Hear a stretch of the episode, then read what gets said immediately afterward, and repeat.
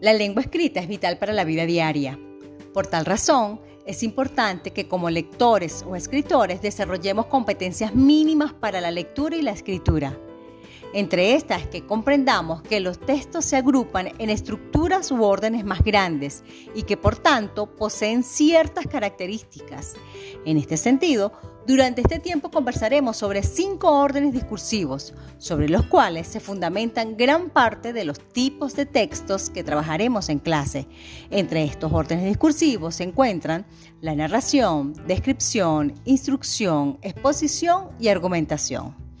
Así tenemos entonces que los cuentos, novelas, fábulas, leyendas, chismes, relatos, entre otros, pertenecen a la narración por cuanto todos cuentan acontecimientos de diversos personajes, reales o imaginarios, desarrollados en un lugar y a lo largo de un tiempo en específico. En el caso de la descripción, también posee algunos tipos de textos. Por ejemplo, el anuncio por pérdida de alguna mascota, la descripción de alguien o algo en particular que pueda ser objetivo o subjetiva, una poesía en la que se plantea qué y cómo se siente, entre otros. Todos estos tipos de textos se ajustan a la descripción por cuanto nombran y describen características físicas, cualidades, eventos específicos, entre otros. Por su parte, la exposición transmite información sobre un tema en particular. Por ello, el examen, las monografías, algunos artículos de periódico son textos expositivos. Igualmente, dentro de la instrucción se encuentran aquellos tipos de textos que brindan lineamientos para la ejecución de un plano o una tarea. Dentro de este orden discursivo se encuentran las instrucciones de un juego, las recetas de cocina, el ensamblaje de ciertos artefactos, entre otros.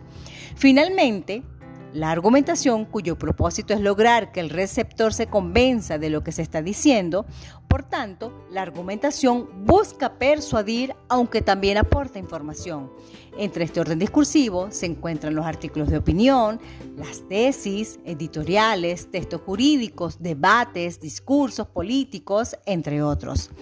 En este sentido, podemos concluir que todos los textos se ajustan a estos órdenes discursivos, de allí que si conocemos su organización podemos ajustarnos a ella y lograr escribir un tipo de texto con la estructura adecuada. Igualmente, sabemos ahora que los diferentes tipos de textos se ajustan a un orden mayor con una estructura propia.